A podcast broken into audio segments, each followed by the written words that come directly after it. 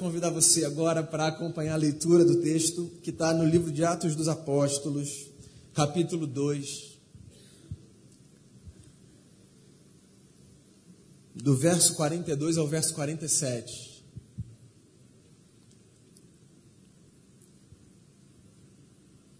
Possivelmente um texto que você conhece bem. Diz assim, palavra do Senhor. Eles se dedicavam ao ensino dos apóstolos e à comunhão, ao partir do pão e às orações. Todos estavam cheios de temor e muitas maravilhas e sinais eram feitos pelos apóstolos. Os que criam mantinham-se unidos e tinham tudo em comum. Vendendo suas propriedades e bens, distribuíam a cada um conforme a sua necessidade. Todos os dias continuavam a reunir-se no pátio do templo partiam o pão em suas casas e juntos participavam das refeições com alegria e sinceridade de coração, louvando a Deus e tendo a simpatia de todo o povo. E o Senhor lhes acrescentava diariamente os que iam sendo salvos. Palavra do Senhor para a nossa vida nessa manhã. Na verdade, esse é o texto a partir do qual eu quero propor as três próximas reflexões: a de hoje, a do próximo domingo e a do domingo seguinte. A gente está fazendo 25 anos de Igreja Presteriana do Recreio. E eu pensei que seria interessante, nesse marco de 25 anos da nossa caminhada, a gente repassar dominicalmente aqui alguns dos valores que são essenciais, fundamentais para a identidade da nossa igreja. Né? Quem a gente é? Porque é possível que você esteja aqui desde o início, é possível que você tenha chegado há 10 anos, mas é possível que você esteja chegando aqui nesse domingo, ou tenha parado aqui pela primeira vez no mês passado, e ainda esteja tentando entender que tipo de igreja é essa, né? quem a gente é, que comunidade é essa que se reúne ali na Ernesto Pinheiro 30, quem eles são, o que eles fazem. Pois então, eu quero me dedicar nessas três semanas a falar para você e com você sobre alguns elementos sem os quais nós deixamos de ser quem nós somos. Existem três identidades e expressões na marca da nossa igreja, naquela árvorezinha que você deve conhecer bem nas nossas mídias, nos nossos informativos, que dão sentido a quem a gente pretende ser enquanto comunidade de fé. E hoje eu quero falar sobre uma dessas três identidades, ou sobre uma dessas três expressões. Eu quero falar da nossa igreja como a casa do acolhimento. Eu escolhi esse texto de Atos 2, porque Atos 2, do verso 42 ao verso 47, é uma espécie de paradigma do tipo de igreja que toda comunidade cristã deve ser. Esse texto aqui é a síntese da igreja de Jesus, nos seus primórdios, registrada por Lucas, amigo do Senhor. E aqui a gente tem então não apenas um retrato de como a igreja primitiva era, mas a gente tem um espelho que deve nos fazer refletir sobre o tipo de comunidade que nós estamos sendo ou que nós pretendemos ser. E eu queria ler de novo esse texto curtinho, porque ele é tão bonito, ele é tão sintético, ele abre tantas portas e fala de tantas coisas que são essenciais para a gente pensar a igreja. Às vezes a gente pensa na igreja a partir de algumas coisas que estão tão distantes do essencial, sabe? Coisas supérfluas, coisas que podem ser até impactantes, mas que são dispensáveis até desnecessárias, eu diria. E aqui a gente tem uma lembrança bíblica do que não pode faltar numa comunidade de fé que se pretenda seguidora de Jesus.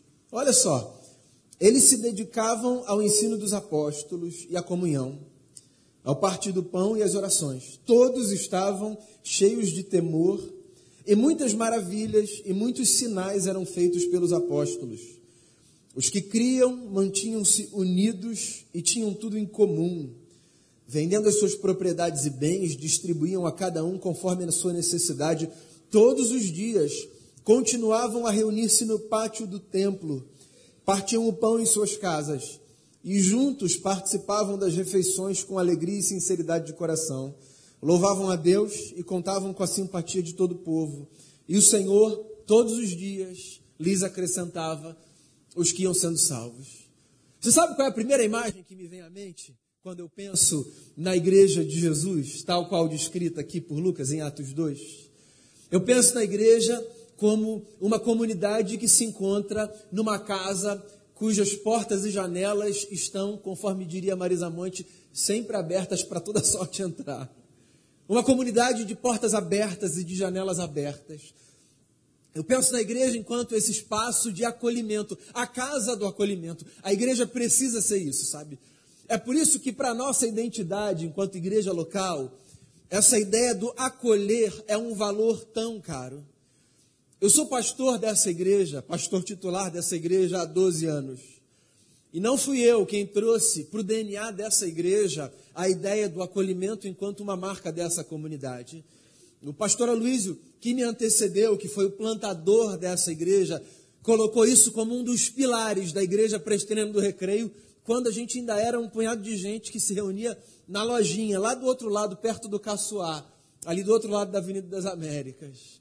Foi ele quem ensinou, desde os primórdios, que a nossa igreja precisava ser essa comunidade na qual qualquer pessoa que chegasse se sentiria acolhida, bem-vinda, amada. Isso pode parecer um detalhe, mas eu fico me perguntando que outra possibilidade há para a igreja se não ser uma comunidade acolhedora? Que outro tipo de casa a igreja de Jesus pode ser, se não a casa do acolhimento. Pensa comigo se não é verdade. Eu acho que você vai concordar. Esse mundo é um mundo de muita gente desamparada, gente perdida. Perdida não apenas dessa perspectiva religiosa, sabe, de não conseguir encontrar ainda sentido para a vida. Perdida nesse sentido existencial, gente que não sabe para onde vai, que está andando de um lado para o outro, tentando encontrar um espaço para chamar de seu. E eu fico pensando no quanto a igreja pode ser esse espaço que as pessoas chamam de o meu espaço. É possível que você tenha crescido numa família estruturada, cheia de amor, regada de afeto, onde as pessoas não poupam e economizam abraços e palavras de encorajamento. É possível que essa seja a sua história. E se essa é a sua história, deixa eu falar um negócio para você. Você é uma pessoa muito abençoada, mais do que você imagina. O que você toma como um fato natural da vida é, pode acreditar, uma dádiva que nem todos têm. É possível que você não esteja nesse grupo desses abençoados. É possível que a sua história seja o retrato da desgraça. Sabe, daqueles livros que são assustadores à medida que a gente vai lendo os enredos, daquelas notícias que são impressionantes que a gente lê no jornal, é possível que a sua história seja outra, que você tenha crescido cercado de gente mais distante de todo mundo, sem ter recebido palavras de encorajamento, sem ter experimentado essa troca de afeto, desejando profundamente receber um abraço. E ainda que esteja cercado de pessoas que eram sangue do seu sangue, nunca encontrou naqueles braços um lugar de seguro, de repouso, de descanso. Essa é a história de muita gente.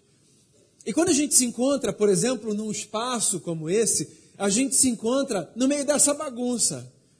De gente muito bem resolvida nessa perspectiva do eu sei, eu pertenço a um lugar. E de gente que está vagando por aí, entrando por portas que estão abertas e aceitando convites que estão sendo feitos e dizendo: tomara que aqui eu encontre essa casa para chamar de minha.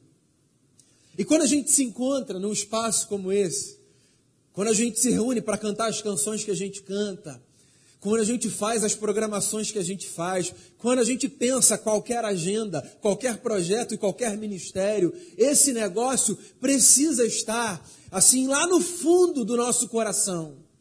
E as pessoas que vão chegar aqui? Que tipo de experiência elas vão ter? Como elas vão se sentir? Será que elas vão encontrar aquilo que elas tanto desejavam encontrar? A igreja precisa ser esse espaço de acolhimento. Eu leio esse texto de Atos dos Apóstolos e a sensação que eu tenho é exatamente essa. Eu sei que eles viviam num contexto de perseguição e que, por exemplo, essa ideia das portas abertas das casas nem era uma ideia que devia fazer sentido para aquela comunidade, pelo perigo que eles enfrentavam, pelos riscos que eles corriam, por causa da perseguição que o Império Romano, sabe, é, fazia contra os cristãos. Mas mesmo assim, eu acho que o espírito do coração daquela gente era esse. De uma gente que estava aberta para receber o novo que chegava, a pessoa que se aproximava. E você sabe, Todo domingo, quando eu venho para esse espaço aqui, uma oração que você pode ter certeza que eu sempre faço é: Deus, que as pessoas que entrarem pelas nossas portas, sobretudo aquelas que estão entrando pela primeira vez, se sintam acolhidas nesse lugar. Senhor, não permita que as pessoas saiam daqui se sentindo invisíveis, desamparadas. Eu adoraria que todo mundo tivesse a experiência que eu desejo, que é fui abraçado, que povo bacana, me senti acolhido, me trouxeram para perto. Mas eu sei que nem todo mundo passa por essa experiência. E não passa por N razões. Uma delas, a gente não é uma comunidade perfeita. Não existem comunidades perfeitas. Né? A gente erra. Às vezes a gente deixa passar. Vacila na forma como a gente deve agir. Não faz o que a gente deveria fazer. Quando a gente tem essa consciência de que a gente é imperfeito e erra, a gente pode fazer duas coisas. Aceitar o erro como um fato e dizer, vai continuar sendo assim? Ou a gente pode fazer um dever de casa, que é o de se perguntar, como é que a gente pode melhorar esse negócio? Como é que a gente pode fazer diferente?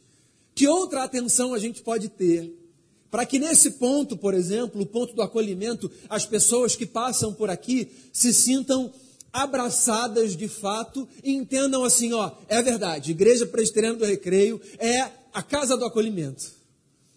Eu acho que existem algumas coisas que são muito importantes para que a gente consolide essa identidade de igreja acolhedora. Primeira delas, a gente precisa trabalhar intencionalmente para que a gente dê às pessoas que chegam um senso de pertencimento. Essa é a primeira coisa que eu acho que a gente precisa fazer. A gente precisa ter intencionalidade para fazer com que as pessoas que chegam aqui tenham a sensação de que elas pertencem a esse lugar. Como é que a gente vai fazer isso? Posso começar do básico? Bom dia, boa tarde, boa noite. Falo isso no Conheça Sua Bíblia, que é um espaço menor. Quem está no Conheça Sua Bíblia sabe, já me ouviu falar isso diversas vezes aqui. Ninguém pode passar por esse prédio, entrando ou saindo, sem receber um bom dia, uma boa tarde, uma boa noite. Ninguém pode, gente. É inadmissível, entende? Que alguém passe por aqui, entre, desça por esse corredor, vá lá atrás, vá na cantina, sente em algum banco, frequente alguma agenda, sem que ninguém fale para essa pessoa: tudo bem com você? Bom dia, seja bem-vindo. A gente precisa transformar isso em um hábito. Bem, primeiro por uma questão de educação, né? Mas depois, justamente por causa dessa consciência que a gente precisa ter, sabe? De que assim como um dia alguém disse para a gente que a gente podia pertencer a esse lugar, em algum outro momento, outra pessoa precisará ouvir dos nossos lábios que ela pertence a esse lugar. Então, a maneira como a gente acolhe as pessoas passa pelo básico da educação que a gente exercita na medida que a gente se encontra com as pessoas. Toda igreja é um espaço público, no sentido que é uma casa de portas abertas. E vai entrar quem quiser entrar. E vai sair quem quiser sair. E o nosso papel não é prender nem do lado de fora nem do lado de dentro. É tratar de uma tal maneira que as pessoas, na liberdade da sua consciência e num espírito voluntário, digam assim: eu quero participar dessa comunidade, eu quero fazer parte desse povo, eu quero estar junto dessa gente. Então, você que é a igreja presbiteriana do recreio, você que já pertence, e pertence não porque se tornou membro, mas pertence porque olha para essa comunidade e diz assim: ó, essa aqui é a minha comunidade, assuma esse papel, sabe? Assuma esse papel de dar às outras pessoas a possibilidade de terem a mesma sensação que você tem. A igreja não pode ser esse espaço onde a antiguidade é posto. Esse mote não pode funcionar na igreja, sabe? Isso aqui é mais meu do que seu. Chega aqui em 1998, então esse espaço é mais meu do que seu. Esse espaço é um espaço de todo mundo. Essa casa é a casa de todo mundo. E não importa se você chegou no dia 4 de fevereiro de 1998, que foi a data da primeira célula na casa dos meus avós, ou não importa se você chegou no dia 27 de setembro de 1998, que foi o dia do nosso primeiro culto público lá na lojinha. Não importa se você chegou no dia da inauguração desse templo aqui, que foi o dia 11 de maio de 2014. Eu estou falando com convicção, você está acreditando, né? Mas as datas são essas mesmo. Eu estudei, fiz dever de casa. Não importa. Ou se você chegou hoje, é para todo mundo olhar para essa casa e dizer assim: ó, eu pertenço a esse lugar. Então, meu amigo e minha amiga, dê a qualquer pessoa que chega aqui o direito de se sentir pertencente a essa casa. Acolha. Empreste os seus braços para Jesus, para que os seus braços sejam braços de Jesus para acolher quem chega. Empreste a sua boca para Jesus, para que a sua boca seja boca de Jesus para falar algo que faça com que as pessoas queiram permanecer a todo aquele que chega. Empreste os seus ombros para que os seus ombros sejam ombros de Jesus para acolher todo aquele que chega, porque essa casa é a casa de todo mundo. Amém? Espaço de pertencimento. Que todo mundo que queira dizer essa casa é minha, tenha a graça de poder dizer: essa casa é minha. Outra coisa que eu acho que é importante para que as pessoas sejam acolhidas aqui. Elas não apenas precisam ter a sensação de que elas pertencem, elas precisam descobrir também que elas têm o direito de participar. Então, assim, é claro que a gente se organiza a espaços que são ocupados ou por eleição, como é o caso do pastorado, do presbiterato, do diaconato, ou por indicação, como é o, é, o, é, o, é o, caso, por exemplo, das lideranças ministeriais, ou por uma renovação de equipe de voluntariado, a espaços que são ocupados institucionalmente. E precisa ser assim, por uma questão de organização. Mas a igreja precisa ser esse espaço onde todo mundo pode participar. Onde todo mundo diga assim, ó, quero contribuir, quero ser parte. Quero não apenas estar e chamar essa casa de a minha casa. Eu quero participar. Eu quero também arregaçar as mangas, porque eu estou entendendo que essa comunidade não é feita apenas por um punhadinho de gente. Essa comunidade é feita por todo mundo que chega e entende que aquilo que Deus faz através do seu povo na terra é feito não a partir de um grupinho de privilegiados escolhidos, mas a partir de toda e cada pessoa que diz: essa obra também é minha. Então, isso é muito importante porque esse é o passo subsequente, sabe? Eu posso construir uma comunidade onde eu digo assim, ó, você é parte, mas fica aí quietinho no seu canto. Eu posso, mas isso não é saudável. Eu posso dizer assim, ó, essa casa também é sua, mas não faz nada não, já está tudo arrumadinho. Eu posso, inclusive, em nome do já está tudo arrumadinho, eu posso não dar espaço para os outros. Eu posso olhar e dizer assim, ó, já está funcionando redondinho.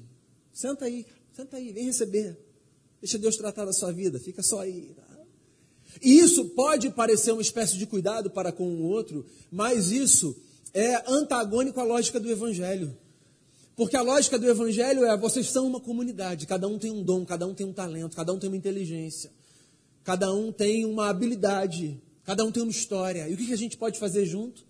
para a gente impactar a vida das pessoas a partir do Evangelho de Jesus com aquilo que a gente tem. Então não tem a ver apenas com chamar essa casa de sua, tem a ver com entender que você pode e deve participar daquilo que a gente faz. E eu sei que a gente é muito sutil nessa fala, eu, Damião, Diego, os presbíteros. A gente não fica aqui do púlpito dizendo assim, ó, você tem que, você tem que. A gente é muito sutil, a gente respeita muito esse momento das pessoas, sabe? de dizerem assim, ó, estou chegando de uma fase muito cansativa da minha vida, quero descansar, quero só receber, tudo bem, tá legal. Mas eu queria assim só instigar você e provocar você nesse sentido também, que é, bom, mas quando você quiser participar, vem participar. Vamos pensar alguma coisa que você pode fazer, alguma coisa que você queira fazer. O Damião estava falando aqui dos projetos sociais que a gente tem, eles são resultado da iniciativa dos membros da igreja, certo? Essa semana eu estava conversando com mais uma pessoa que disse assim: Pastor, eu sou fisioterapeuta, eu quero dedicar X horas da minha semana para atender pessoas aqui. A gente precisa de uma marca, de uma coisa ou de outra, mas eu quero dedicar X horas. Tem como a gente fazer esse projeto? Alguns dos projetos que são trazidos a gente não consegue fazer, mas outros a gente consegue. Mas sabe de onde eles nascem? Eles não nascem apenas do meu coração e do coração dos pastores. Eles nascem do coração de todo mundo que olha e diz assim: ó, a igreja não é apenas o espaço que eu frequento no domingo, a igreja é uma comunidade que eu ajudo a construir. Então, se na sua cabeça a igreja é o espaço para onde você vai no domingo, você não entendeu a identidade dessa comunidade de fé. E que sabe da igreja de Jesus Cristo de Nazaré. Porque a igreja é esse corpo dessa gente que se acolhe e que se permite pertencer mutuamente a esse organismo, e dessa gente que comunitariamente resolve participar. Então participe, participe, peça para jogar, converse com os pastores, converse com os presbíteros, diz assim, ó, eu quero somar, contribua, contribua com os seus recursos, acredite no projeto, contribua com os seus dons, com os seus talentos, contribua com o seu tempo. Isso, inclusive, é pedagógico para a vida, para formar o caráter que a gente precisa ter, que é o caráter de Jesus. Às vezes a gente até partilha recurso, às vezes a gente até partilha sabedoria no intervalo que a gente tem da nossa agenda, mas a gente trata o nosso tempo com um grau de sacralidade que a gente diz assim: não, não, o meu tempo não dá para ter, não. Eu posso fazer uma consultoria, vou te mandar uma mensagem. Não, dedique o seu tempo aos outros também. Por que, que o seu tempo precisa existir só para cumprir a sua agenda pessoal? A igreja pedagógica nesse sentido. Ela te faz sair da sua casa e dedicar parte da sua agenda para servir outras pessoas, para cuidar de outras pessoas. Então vem participar com a gente. Não seja apenas um frequentador de agendas, seja participante daquilo que Deus está fazendo através da nossa comunidade. Porque olha só, não são 25 anos de história sustentados apenas pelo trabalho de pastores remunerados e de uma equipe que trabalha de segunda a sexta. São 25 anos de história construídos pelo esforço e pela dedicação de gente que, tendo a sua própria vida, os seus afazeres e a sua rotina, diz assim: Eu quero Quero colocar um tijolinho nesse negócio. Vou lá servir, vou lá abençoar, vou lá participar. Então, como é que a gente acolhe? A gente acolhe dando às pessoas o direito de pertencerem e a gente acolhe dando às pessoas o direito de participarem. E tem mais uma forma a partir da qual eu acho que a gente pode acolher as pessoas, dando a elas não apenas o direito de pertencerem e de participarem, mas também o direito de servirem. Porque eu posso participar sem servir. Eu posso participar do outro lado da mesa. Eu acho, inclusive, que é a primeira maneira pela qual a gente participa quando a gente chega nos espaços. Aí depois a gente vai criando laços e avançando, e a gente descobre que existe uma outra dádiva, que vai muito na contramão de uma cultura que está estabelecida no nosso tempo, né?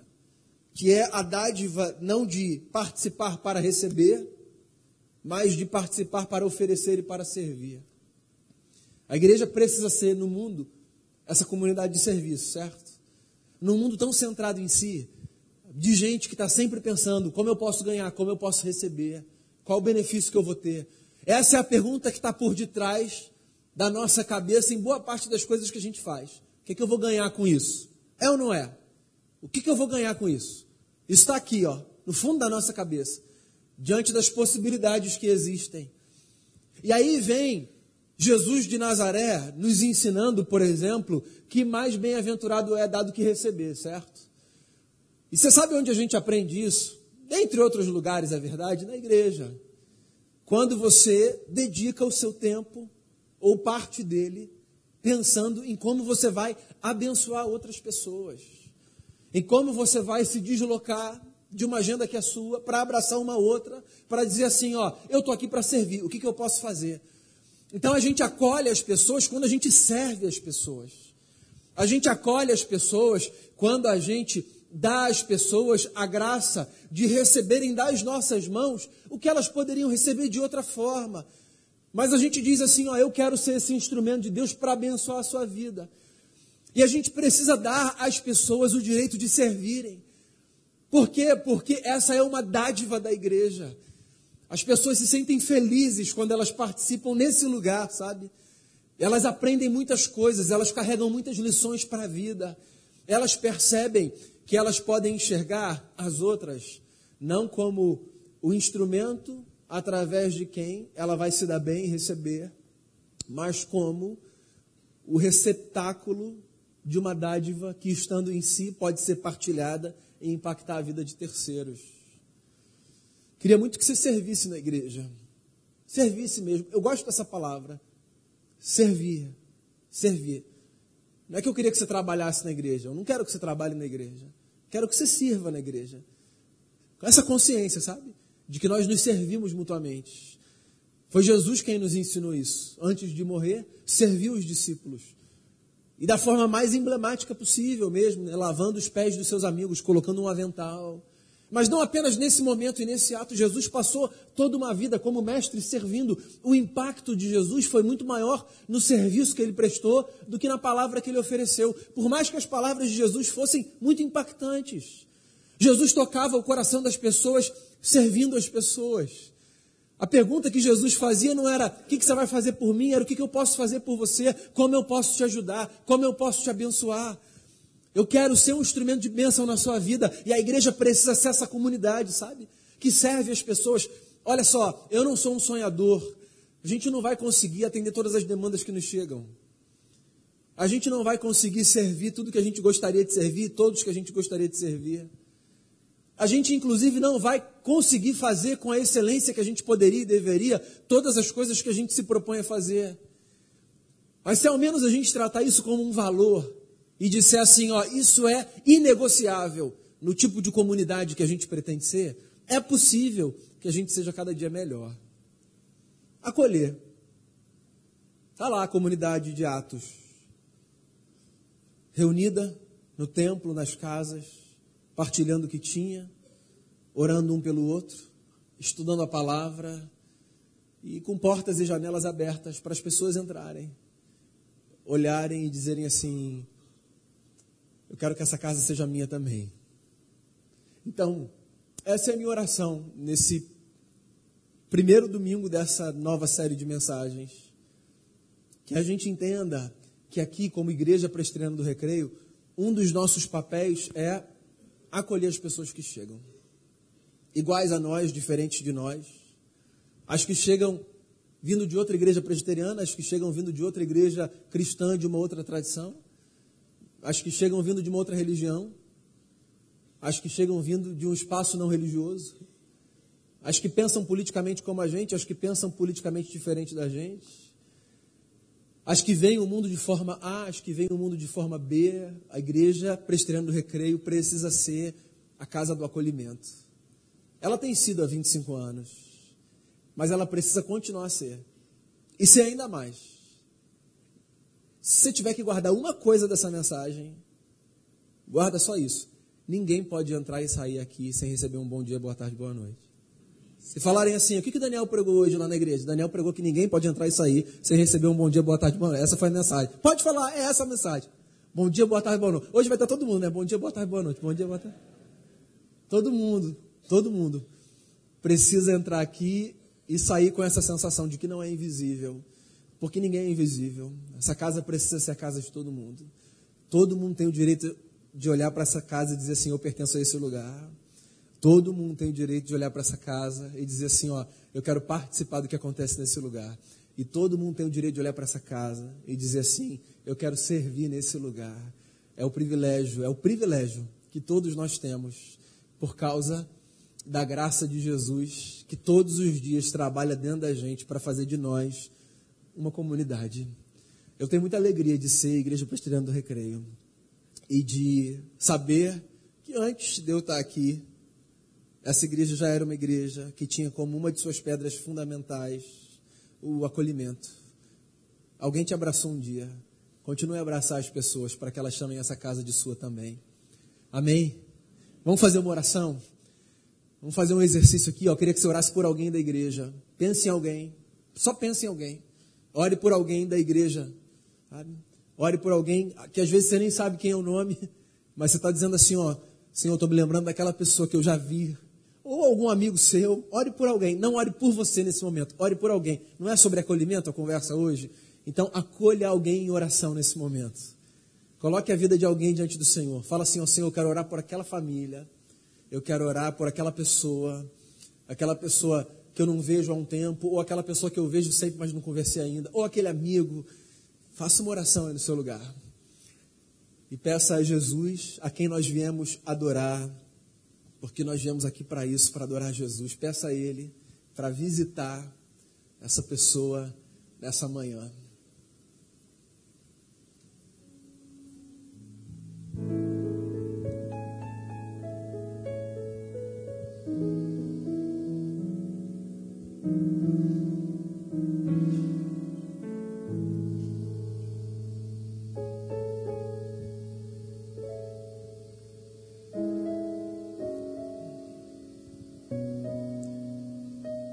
Senhor, esse texto de Atos, ele é tão, tão bonito, porque ele traz o nosso coração para o lugar de onde o nosso coração nunca devia sair. Às vezes sai, mas nunca devia sair. Quando a gente pensa na igreja, a gente devia pensar nessa comunidade que está descrita ali. E a gente está aqui há 25 anos nesse espaço, nesse lugar. Eu sou muito grato por essa comunidade que eu posso chamar de minha, essa comunidade onde eu participo e de onde eu tenho a alegria de servir. E eu sou muito grato por todas as outras pessoas que olham para essa comunidade há 25 anos e chamam essa comunidade de sua e participam e servem. E eu sou muito grato pelas outras pessoas que estão chegando e que querem chamar essa comunidade de sua e que querem participar e querem servir. Abençoa a gente, Senhor, para que a gente continue, no meio da nossa imperfeição, entre os erros e acertos, para que a gente continue a ser casa do acolhimento. A gente quer que as pessoas não se sintam invisibilizadas aqui nesse lugar. Ajuda a gente no bom dia, no boa tarde, no boa noite, em tudo mais que a gente puder fazer, para que as pessoas se sintam amadas pelo Senhor ao se encontrarem com a gente aqui nesse prédio. Faço essa oração colocando nosso coração diante de Jesus, a razão de ser da nossa comunidade. Amém e amém.